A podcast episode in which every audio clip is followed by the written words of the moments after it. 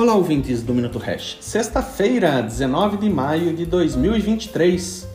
Em nota publicada na terça-feira, 16 de maio, o Conselho da União Europeia apontou que a lei sobre a rastreabilidade de transações de criptomoedas foi aprovada.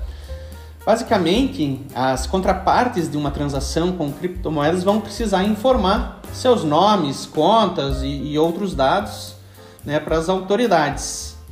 Foi muito bafafá sobre privacidade e tal.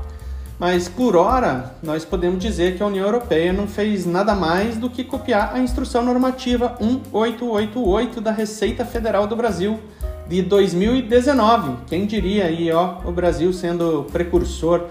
Bom, para efeitos práticos, né, a, a, instrução normativa 1888, além de dar muito trabalho para as empresas do setor, que tem que ficar reportando linhas e mais linhas para um banco de dados, é, são dados que no final ficam é, à disposição das autoridades e dados seminúteis, né?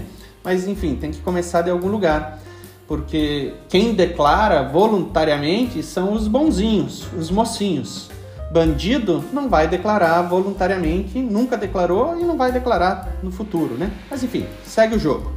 Já no Brasil, o Nubank vê criptomoedas como fator de engajamento entre clientes. Ora, ora, quem diria? Eles falaram o seguinte, on, abre aspas, onde tem demanda, vamos atender, fecha aspas. Então, agora quem fala sou eu. Alô, cliente do Nubank. Se tem demanda por cripto, não deixe de olhar e comparar antes com os serviços oferecidos pela Hash Invest. Bom final de semana!